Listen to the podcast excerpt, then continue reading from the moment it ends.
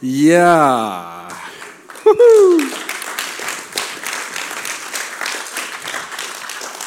Das hat sie von ihrem Vater, sicher? Mein Name ist Michael, Michael Wesner. Ich bin Vater. Ich könnte da einiges zu sagen. Unser Thema heute ist Persönlichkeitsentwicklung und ich sage kurz etwas zu meiner Person. Ich bin 36 Jahre alt, verheiratet mit Beate. Wir haben gemeinsam vier Kinder. Ihr seht sie auf dem Foto, vier kleine Persönlichkeiten. Und Kinder helfen extrem in der Entwicklung der Persönlichkeit. Unser dritter Markus, den habe ich auf dem Schoß dort sitzen. Der sagt, wenn ihm irgendeine Regel nicht passt, egal ob eine Spielregel bei Memory oder irgendetwas anderes, wenn meine Frau ihn ermahnt, dann dreht er sich zu Beate um und sagt, und ich schaue ihn an und sage, Markus, was machst du da? Der ist zweieinhalb Jahre alt. Immer wenn man ihn fragt, wie alt er ist, sagt er, drei. Ich sage, Markus, Feuerwehrmann Tham, Mama nass spritzen. Ich erzähle das heute Morgen in der Celebration. Er ist drüben im Übertragungsraum und hört genau diese Geschichte und sagt, das sagt Markus. Es ist ein goldiges kleines Kerlchen, aber auch wer Kinder hat, weiß, herausfordernd für die eigene Persönlichkeitsentwicklung, liebevoll zu bleiben, geduldig zu bleiben. Das ganze Repertoire. Wer von euch kennt jemanden, der sagt, ja, ich kenne eine Person, die hätte Persönlichkeitsentwicklung eigentlich nötig. Einmal Hand ja? So, gibt es jemanden? Wer von euch, danke, wer von euch sagt, ja, ich wäre eigentlich die Person, die Persönlichkeitsentwicklung. Ich kenne die, wenn ich in den Spiegel schaue. Ich hoffe, dass das mit jedem von uns etwas zu tun hat, Persönlichkeitsentwicklung. Denn es wäre schade, wenn wir ein ganzes Leben lang einfach an der Stelle stehen bleiben so wie wir sind. Ich, weiß nicht, ob man das hier auch sagt. Ich komme aus Paderborn, so siebeneinhalb Stunden Autofahrt hierhin. Und dort sagt man zum Geburtstag immer, so in der Mitte von Deutschland, bleib so, wie du bist.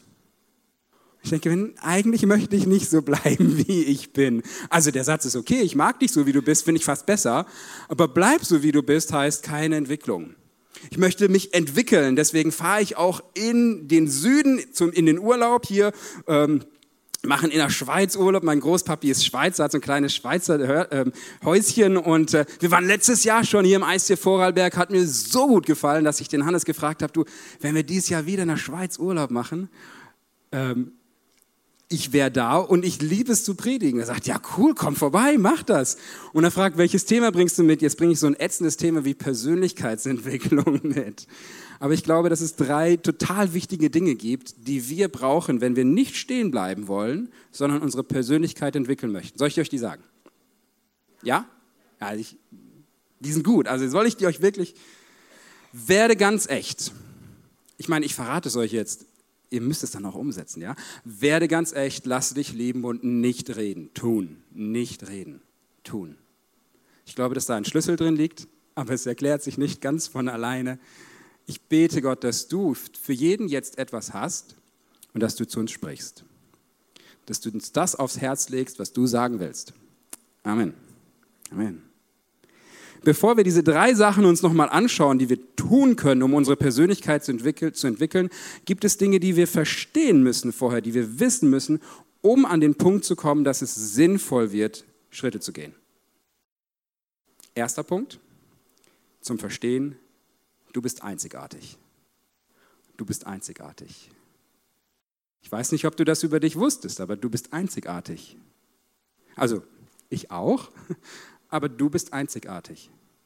Und ich treffe so viele Menschen, die das von sich nicht wissen und nicht über sich glauben. Du bist einzigartig. Ja, deinen Fingerabdruck gibt es nur einmal auf der Welt, bei den Millionen, Milliarden Menschen. Dein Fingerabdruck ist einzigartig. Du sagst, ja, das macht jetzt nichts, ist nichts Besonderes. Oder ja, dein Iris-Scan ist einzigartig, deine DNA ist einzigartig, dich gibt es kein zweites Mal. Es gibt so viele Menschen, die versuchen, so wie jemand anders zu sein, wie, wie, wie die Stars oder, oder wie vielleicht dein persönliches Vorbild oder einfach nur wie deine Eltern nicht haben möchten. Und vergessen, dass sie selber sie sind. Versuchen nicht jemand anders zu sein. Andere gibt es schon genug. Wie wäre es, wenn du durch den Glauben an Gott zu der Person wirst, die du wirklich selber bist? Du bist einzigartig. Denn du hast Sachen erlernt, ich nenne das Fertigkeiten, die niemand anders auf diese Art und Weise erlernt hat. Vielleicht hast du gelernt, Muffins zu backen und zu verzieren. Das ist eine Fähigkeit, die meine Schwester erlernt hat. Die kommt uns zugute. Ich kann sowas nicht. Ich habe auch kein Interesse daran. Vielleicht ist dein Interesse was ganz anderes. Vielleicht ist dein Interesse fotografieren. Und du hast aber noch nie für dich gedacht, das macht dich einzigartig. Es ist einzigartig. Vielleicht ist deine Fotofähigkeit etwas, wo du Sachen in Bilder reinbringst, die Schönheit und Wahrheit von Gott wiederbringen. Oder vielleicht die Fragen und den Schmerz des Lebens aufwerfen und es bewegt Menschen. Du hast Sachen erlernt, die nur du kannst. Vielleicht hast du erlernt zu tanzen, traust dich aber nicht, das zu zeigen.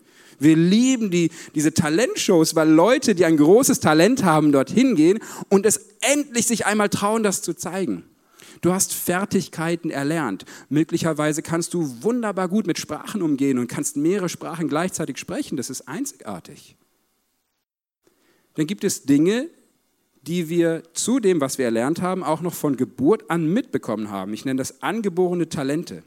Und die machen dich auch einzigartig. Ein Talent ist zum Beispiel, dass es Menschen gibt, die besonders stark Einfühlungsvermögen haben. Vielleicht sagst du jetzt, ja, Michi, das ist äh, keine Stärke. Wenn ich mit einer Person rede und wir, ich höre ihr zu und dann merke ich, wie es ihr geht und ich spüre das und sie ist so belastet und ich rede oft mit Personen, die dann so belastet sind und dann habe ich den ganzen Ballast auf mir und dann gehe ich nach Hause und dann fühle ich mich schlapp und müde und denke, oh, wie kannst du sagen, dass Einfühlungsvermögen eine Stärke ist? Das ist ein Fluch da ist ein Talent und eine Stärke. Vielleicht spürst du, wie es der anderen Person geht und kannst der anderen Person sagen, wie sie sich fühlt. Wir sind nämlich nicht sehr gut darin, unseren Gefühlen Worte zu geben. Und dann hilfst du einer anderen Person, mit der du gesprochen hast, mit deinem Einfühlungsvermögen.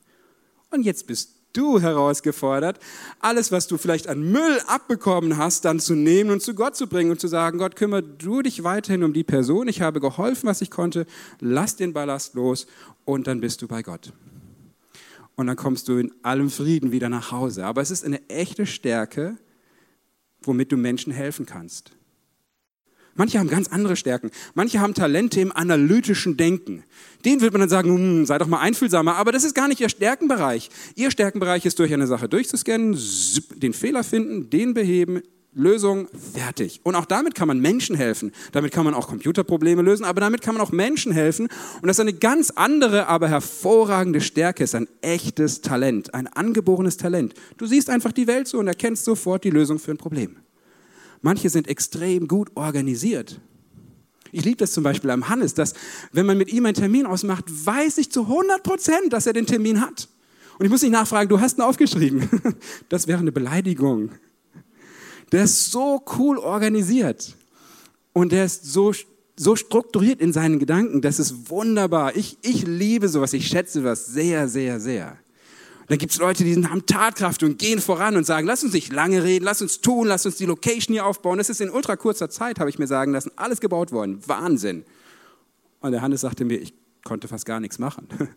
Ey, das ist auch in Ordnung. Die Leute, die anpacken und loslegen und super und dann, oder jetzt on Tour. Das braucht Leute, die anpacken, die vorangehen und das ist dein Talent, deine Stärke. Los geht's. Es gibt nichts Schlimmeres, wenn Christen sagen, ja, chillen wir ein bisschen. Wir warten darauf, dass Gott einmal alles neu macht und solange bleiben wir schön sitzen. Das ist nicht unser Auftrag. Du hast Talente bekommen und Stärken, die du einsetzen kannst für andere Menschen. Du bist einzigartig und du hast auch Geistesgaben bekommen. Fertigkeiten hast du erlernt, Talente hast du von Geburt an bekommen und Geistesgaben ist ein Geschenk von Gott, wenn du mit Gott unterwegs bist. Der Heilige Geist dich erfüllt. Dann wird er durch dich Dinge tun, die übernatürlich sind. Unsere Worship-Leiterin ist im Gespräch mit ihrer Freundin und die Freundin weiß nicht so recht, ob sie ihr Leben mit Gott starten möchte oder nicht. Und im Gespräch hat sie einen Gedanken und spricht ihn einfach aus. Könnte das und das ein Thema für dich sein? Und auf einmal platzt der Knoten und sie sagt, genau das ist der Punkt. Deswegen komme ich nicht weiter in meinem Leben, deswegen komme ich nicht weiter an der Stelle. Das war ein übernatürlicher Gedanke, der kam, der hatte gar nichts mit dem Gesprächsverlauf zu tun. Gott gibt dir Eindrücke. Und damit kannst du anderen Menschen dienen. Gott redet vielleicht auch in Träumen zu dir. Oder Gott gibt dir den Eindruck, geh zu der Person und bete für sie und du weißt aber, die Person ist krank. Ja, der Heilige Geist schenkt die Gaben der Heilungen. Davon lesen wir in der Bibel. Gott tut etwas übernatürlich. Wie krass ist das denn, wenn du für eine Person betest und sie wird gesund durch dein Gebet, weil Gott die Heilung bewirkt? Aber er braucht dich und möchte, dass du dafür betest. Wow.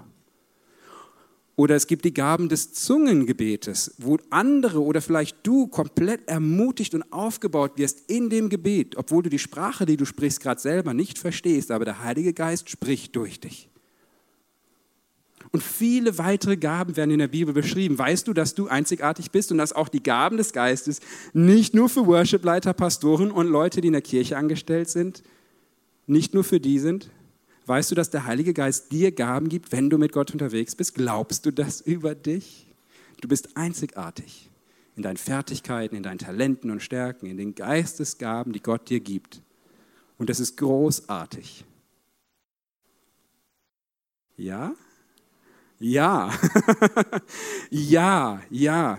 Unglaublich wichtig. Persönlichkeitsentwicklung Du darfst anfangen, über dich zu glauben, ich bin einzigartig. Das zweite Wichtige, bevor wir zum Tun kommen, das zweite Wichtige, was wir anfangen müssen zu verstehen, es geht nicht um dich. Klar, du bist einzigartig, aber es geht nicht um dich. Das ist wie bei dieser Flasche, kennt ihr die? Flaschen, wo ein Schiff drin ist ein ganzes Modellschiff da reingebaut. Ich frage mich immer, wie machen die das?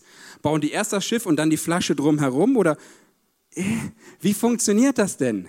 Gott hat Sachen in dich hineingelegt, an Talenten, an Stärken, an Geistesgaben, wie dieses Schiff. Du bist die Flasche. Ja, damit, man, ja, damit macht man sich Freunde. Ne? Na, ist ein bisschen frech, aber da ist es Wahres dran. Die Flaschen selber zu produzieren ist auch nicht ganz einfach. Wer hat von euch so eine Flasche schon mal selber gemacht? Also das auch kunstvoll gestaltet.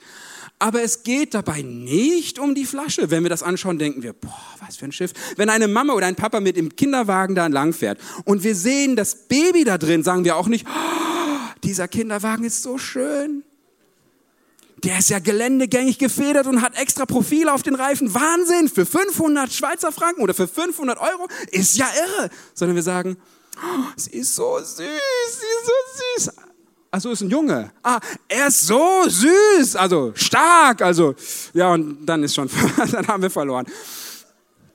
Aber es geht um Gottes Präsenz in deinem Leben. Du trägst Gottes Gegenwart. Und es geht nicht um dich. Die Hauptperson der Bibel äh, ist Jesus und nicht du. Aber Jesus erzählt von einem Gott, der uns Menschen so sehr liebt, dass er in Beziehung mit uns leben will und der jeden einzelnen Menschen einzigartig begabt hat. Und du bist einzigartig. Aber es geht nicht um dich. Ein junger Mann aus der Bibel muss das schmerzhaft lernen. Der heißt Josef und er bekommt von seinem Vater einen wunderschönen Mantel geschenkt. Das Problem ist, er hat zehn ältere Brüder. Niemand von uns ist mit zehn älteren Brüdern hoffentlich konfrontiert. Aber er bekommt diesen Mantel und alle zehn Älteren nicht. Das ist schon mal schwierig. Ja, ungefähr so. Ne?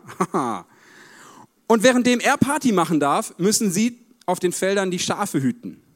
Dann schickt sein Vater ihn auch noch zum Schauen, ob sie auch alles richtig machen oder nicht. Und dann kommt Josef zu ihnen und erzählt ihnen einen Traum.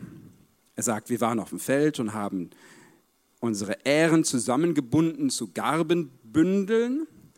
Und dann dies, diese Garbenbündel mit den Körnern standen alle im Kreis, meine in der Mitte. Und eure zehn Garben haben sich vor mir verbeugt.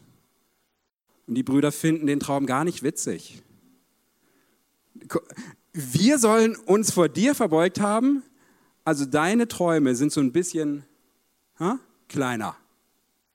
Kleiner Bruder. Josef hat überhaupt nichts von diesem Traum und der Reaktion von seinen Brüdern gelernt, denn er erzählt ihnen den zweiten Traum auch noch. Da sagte ich träumte des Nachts. Sonne, Mond und zehn Sterne umringten mich und verneigten sich tief vor mir. Und dann sagt sein Vater, das ist jetzt ein bisschen zu viel. Also auch der Mond, deine Mutter und die Sonne, dein Vater und deine Brüder sollen sich vor dir verneigen? Und seine Brüder beginnen einen Plan zu schmieden, wie sie ihn umbringen können. Das gelingt am Ende nicht. Er kommt als Sklave nach Ägypten und all diese Träume werden wahr. Am Ende werden sich seine Brüder vor ihm verneigen. Und in den Träumen kommt sogar vor, was seine Berufung für sein Leben ist, seine Bestimmung. Sonne, Mond und Sterne sind die Götter Ägyptens und ein Zeichen dafür, dass er einmal in Ägypten leben wird. Und er wird sich mit Kornähren befassen, denn in den sieben fetten Jahren wird er das ganze Korn des Landes sammeln als zweithöchste Person direkt unter dem Pharao, um in den sieben mageren Jahren dieses Korn an die ganze damals bekannte Welt zu verteilen. Seine Brüder kommen, müssen bei ihm Korn kaufen, verneigen sich vor ihm. Er rettet die Welt gewissermaßen und Gott gibt ihm das in einem Traum. Das Problem ist, dieser junge Mann ist hochgradig begabt und er glaubt, es geht um sich. Er glaubt, es geht um ihn. Er ist so talentiert, er weiß, ich bin einzigartig und er ist total egoistisch. Eine gefährliche Kombination. Wir wissen, wie das in der Bibel genannt wird. Das ist Hochmut. Das sind Personen, die denken, wow, ich, also, ne? Hier, das, das bin ich. Die anderen, alles normallos. Aber ich hab's drauf. Und ich weiß nicht, ob das euch so geht, aber ich kenne solche Personen. Ich kenne solche Personen im Business. Es gibt solche Personen in der Popmusik, habe ich sagen hören. Es gibt solche Personen sogar in der Kirche. Ich weiß von einem, der sagte, ich starte eine Jugendarbeit. Der Andy Struppler, als er vom Leo gefragt wurde. Und Andy sagte, und wenn ich starte, dann wird meine Jugendarbeit die größte in der ganzen Schweiz. So sind junge Leute, die wollen was Großes erleben und und die denken, hey, also wenn, dann richtig. Also wenn ich was anfange oder wenn Gott mir einen Traum gibt, das wird gigantisch.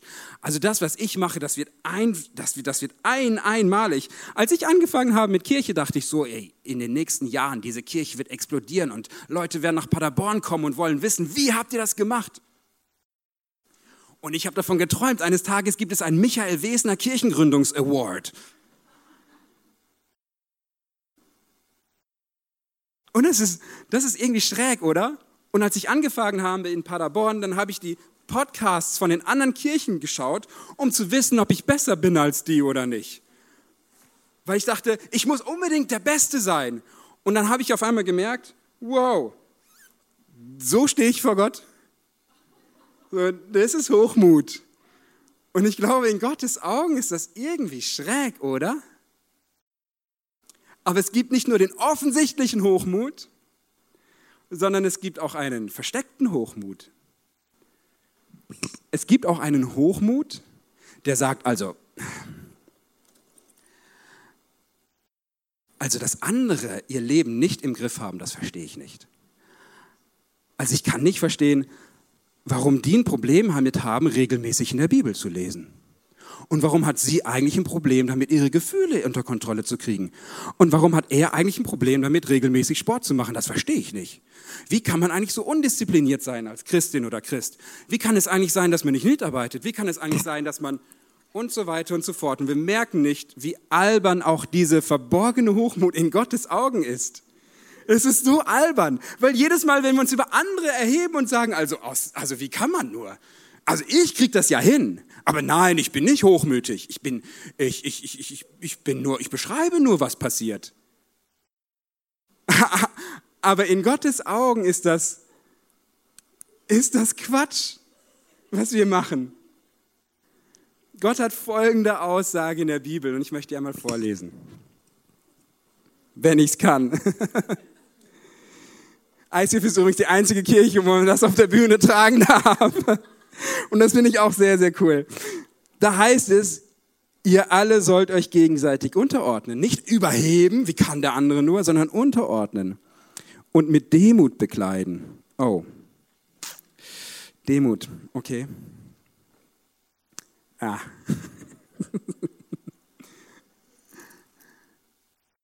Und weiter heißt es, denn Gott widersteht den Hochmütigen, den Demütigen aber gibt er Gnade. Gott widersteht den Hochmütigen.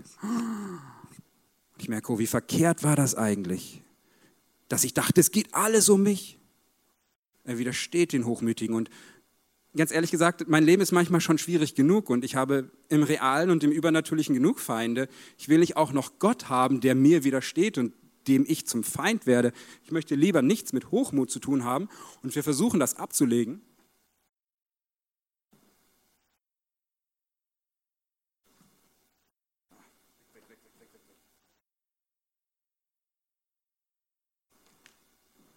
Und wir denken, Demut. Ja, das ist verkehrt hier, dieses Hochmütige. Demut müsste eigentlich sein. Und dann gehen wir ganz anders durch die Welt. Dann wollen wir das hier nicht mehr haben.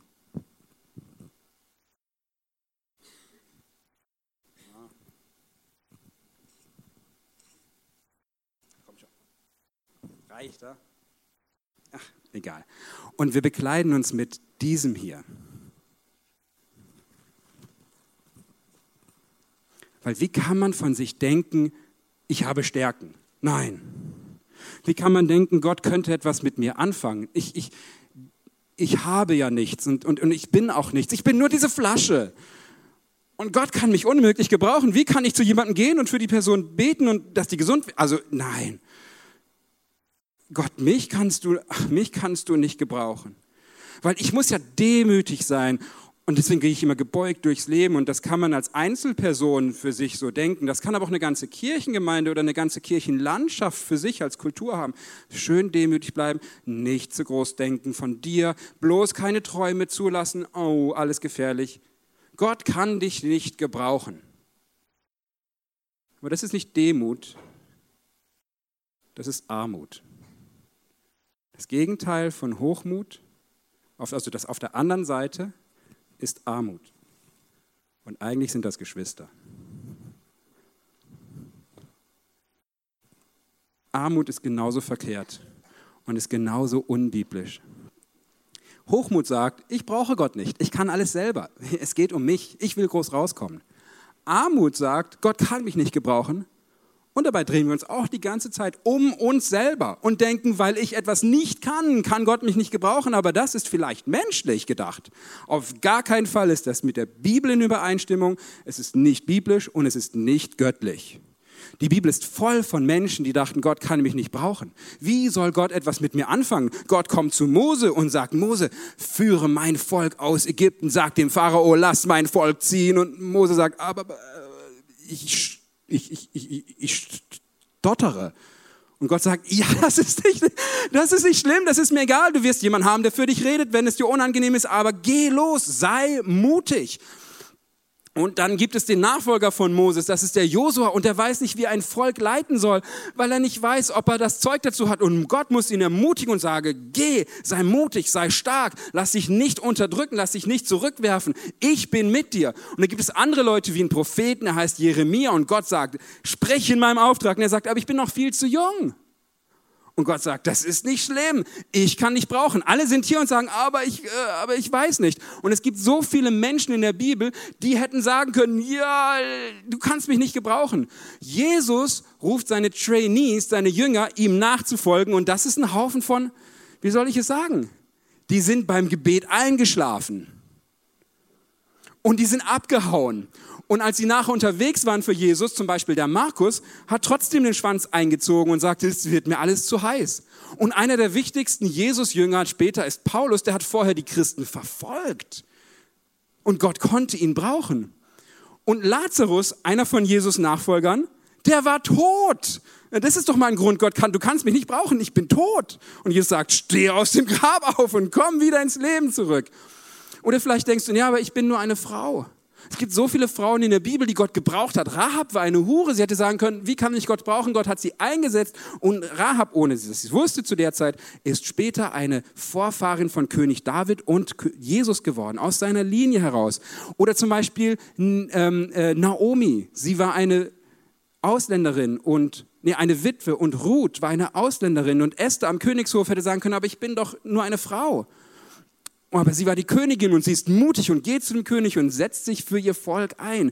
Oder Maria von Magdalena oder Magdala, die war besessen von Dämonen. Sie hätte sagen können, aber ich kann doch nicht für Gott irgendwas machen. Und Jesus befreit sie und er setzt sie ein.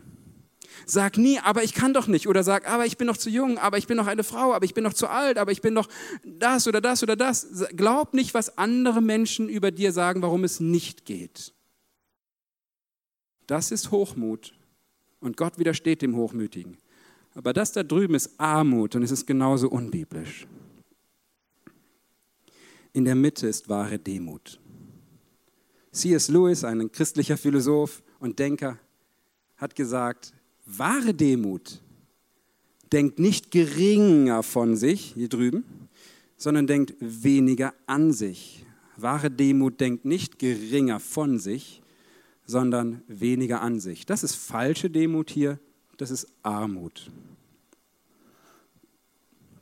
Warum fällt es uns so schwer, genau in der Mitte zu stehen? Du weißt, du bist einzigartig. Es geht nicht um dich. Du sagst, Gott, gebrauche mich hier. Du drehst dich nicht mehr um dich selbst, in deinem Spiegel schaust du dich nicht mehr an, ich bin so geil, ich bin so toll, ich bin... Äh,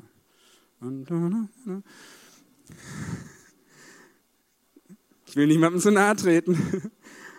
Und du stehst auch nicht mehr hier und drehst dich die ganze Zeit in deiner Selbstmitleidspfütze um dich selbst. Du gehst einen mutigen Schritt, Demut ist Mut, und stellst dich hier hin, weil du weißt, dass Gott dich einsetzen wird. Wir glauben aber eine Lüge und mit der möchte ich jetzt brechen. Wir glauben, dass wir in unserem Leben nur dann gesehen werden und geliebt sind, wenn wir so sind.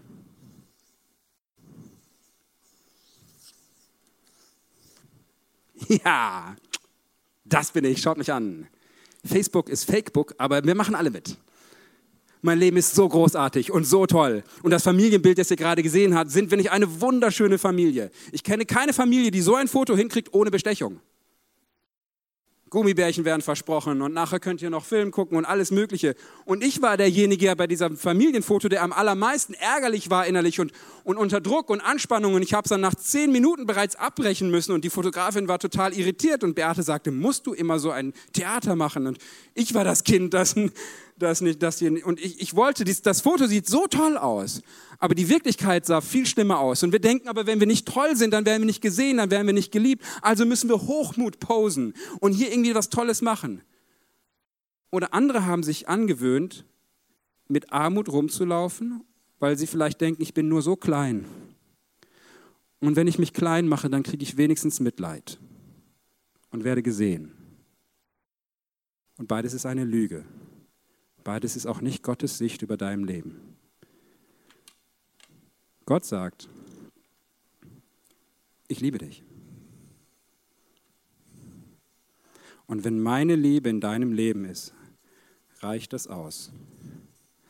Und danach darfst du wissen, du bist einzigartig gemacht. Aber es geht nicht um dich. Du musst nicht großartig sein. Und du musst auch nicht zerschmelzenden Selbstmitleid. Weder Hochmut noch Armut soll dein Leben bestimmen, aber wahre Demut, die weiß, dass du geliebt bist. Die Frage ist, wie ist Gott für dich?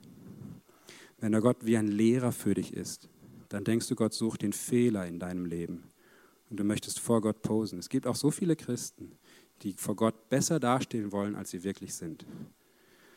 Aber wenn du weißt, Gott ist wie ein Vater für dich, dann kannst du Folgendes machen.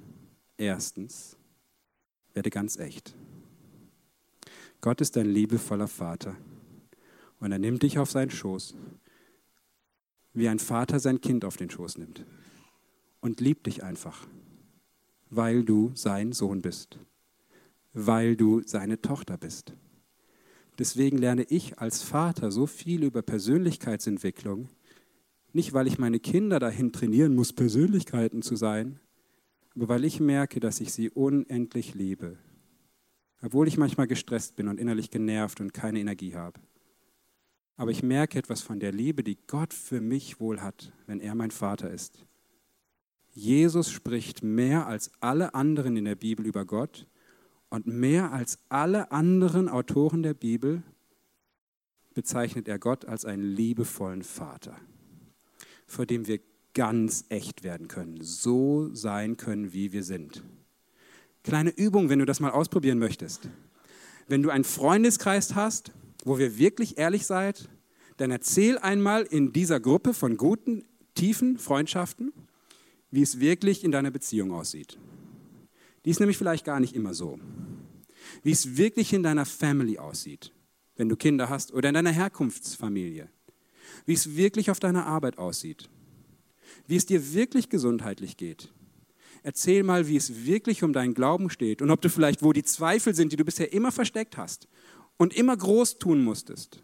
Erzähl mal, wie es wirklich ist. Und der beste Ort, das zu machen, ist in einer Small Group hier im ICF, wenn du ein Teil dieser Gemeindekirche bist. Und wenn du hier Freunde hast, mit denen du dich wöchentlich in der Small Group triffst, dann mach das nicht nur, um eine gute Zeit zu haben, mach das, um ehrlich zu werden. Und es gibt nichts Heilsameres und Erlösenderes, als zu sagen, ich tue immer so, aber in Wirklichkeit bin ich nur das hier. Und du merkst, die lieben dich trotzdem. Wir empfangen Gottes Liebe als erstes durch Menschen, die uns nicht fallen lassen, sondern trotzdem lieben. Werde ganz echt. Und dann mach eine zweite Sache. Dann lass dich lieben. Von Gott und von Menschen. Empfange seine Liebe. Wenn Gott deinen Liebestank hier in deinem Herz nicht füllt, dann kannst du so viel Persönlichkeitscoaching machen, wie du willst. Das führt alles nicht an diesen tiefen Punkt, wo Gott dich wirklich liebt. Gott ist die Liebe. Und wer in Gott ist, der liebt, weil er Liebe empfangen hat. Und das ist die Grundlage von unserem ganzen Leben. Der Feind Gottes kommt, um deine Liebe zu stehlen. Aber nichts ist größer als Gottes Liebe. Und wenn Gottes Liebe dein Leben erfüllt, muss Angst und Bitterkeit und Sorgen und Verzweiflung und Depression und Krankheiten und viele, viele Dinge müssen gehen. Und manche Dinge gehen vielleicht nicht, aber sie, sie können dich nicht mehr zerstören. Sie haben nicht mehr die Macht, dein Leben zu zerstören, sondern diese Macht wird gebrochen durch die Liebe Gottes. Und du kannst in der Mitte stehen und wissen, ich bin einzigartig. Und es geht um Gott. Und deswegen mein dritter Punkt, nicht reden, tun. Tue etwas mit denen, was du an Gaben und Fähigkeiten und Stärken bekommen hast, weil du weißt, du bist geliebt und musst nicht posen und musst nicht mehr denken, oh, ich kann aber nichts und ich weiß nicht, wenn ich das mache, mm, sondern dass du dich einfach zur Verfügung stellst. Du bist ganz ehrlich, ganz echt, du wirst komplett geliebt von Gott, von deinen Mitmenschen hier in dieser Kirche und in deiner Family, das wäre das Beste. Und dann nimmst du deine Gaben und stellst sie Gott zur Verfügung. Ich liebe das gerade eben vorhin, wie, wie Patrick hier gespielt hat. Das war so cool. Endlich mal gute Musik in der Kirche. Warum nicht, warum immer außerhalb von der Kirche? Ich liebe das, dass gute Musik auch in der Kirche sich wieder wohlfühlt. Und jetzt könntest du zu Patrick kommen und sagen, wow, du hast so cool gespielt. Und er könnte sagen, ja, weißt du, ich bin gerade dabei, die Patrick Band zu gründen. Und ganz ehrlich, es gibt wirklich viele, viele, viele Musiker in der Kirche, aber nur ganz wenige, die wirklich gut sind. Dann wäre er hier. Oder du gehst zu Patrick und sagst, du hast so geil E-Gitarre gespielt. Er sagt, ja, weißt du, das war Gott. Das machen wir oft gerne als Christen. Ah, das war Gott. Das war ich nicht. Nee, nee, nee, nee, nee. Patrick hat ja schon hier die Seiten gegriffen. Das war nicht der Heilige Geist, der das gemacht hat, sondern er hat das gemacht. So, das ist so schnell auf der Armutsseite. Nein, ich nicht. Und ich, eigentlich, weißt du, ich habe mich verspielt. Und äh, ich weiß, vielleicht sollte ich auch wieder mit der Bandleitung sprechen und ich sollte nicht in der Band spielen. Und ach, ich weiß es nicht. Aber eine gute Reaktion, finde ich, ist immer, ja, danke. Ich habe habe ich gerne gemacht. Ich meine, dass Gott wirkt, ist sowieso Gott, aber, aber er hat sich hier zur Verfügung gestellt und seine Gaben hat er eingebracht. Nicht damit er groß rauskommt, aber damit ein Gottesdienst großartig ist und damit wir, damit wir Freude haben an der Schönheit Gottes und an der Musik und all den Dingen. Und wenn du Gaben hast, überleg dir, wo kannst du sie einsetzen. Nicht reden, tun. Beginne anderen Menschen zu dienen. Und das führt in eine Erfüllung, boah, die ist großartig. Und das ist der Herzschlag von Jesus. Das ist sein Charakter. Ich möchte den letzten Vers vorlesen. Ein Zitat von Jesus. Und Jesus sagt an der Stelle Folgendes über seinen Lebensstil. Er sagt, ich, ich, also der Menschensohn, ich bin nicht gekommen, um mich bedienen zu lassen, sondern um anderen zu dienen und das Leben als Lösegeld für viele hinzugeben. Jesus ist gekommen, um dir zu dienen und sein Leben zu geben. Was hat das auf sich hier? Er hat die Herzenshaltung eines Dieners. Wenn es jemand gab, der alle Macht in dieser Welt hat, dann Jesus, der der Sohn Gottes ist und Mensch wurde. Und er sagt, ich gebe mein Leben hin, um dich aus deiner Finsternis herauszuholen. Ich komme in deine Welt, ein Gott, der Mensch wird. Viele Menschen möchten Götter werden, aber das ist ein Gott, der Mensch wird. Und er begegnet dir in deiner echten Situation, wo du wirklich bist, wo du ganz ehrlich sein kannst. Und er sagt, es gibt vielleicht Schuld in deinem Leben, vielleicht Verletzungen, Dinge, die falsch gelaufen sind. Ich habe die Macht, das wegzunehmen. Das führt dich am Ende zum Tod. Ich bin für dich in den Tod gegangen, habe den Tod besiegt, bin wieder auferstanden und jetzt lebe ich. Und dieser Jesus, der gibt dir heute Abend das Angebot zu sagen, ja, ich glaube an dich, Jesus. Ich glaube, dass du mein Leben neu machen kannst. Ich glaube, dass du mich begabt hast und ich möchte mein Leben für dich leben. Danke, dass du dein Leben gegeben hast. Und ähm, wir werden jetzt ein Lied singen, wo genau das drin vorkommt. Ich glaube an dich. Gott, du bist ein Gott, der Wunder tun kann, der Neuanfänge geben kann, der Persönlichkeiten heilen kann. Und dann werde ich nochmal auf die Bühne gehen und wenn du möchtest, leih dir meine Worte für ein Gebet, wo du einen Start machen kannst mit Gott. Lass diese Zeit jetzt eine Zeit sein, die zwischen dir und Gott ist.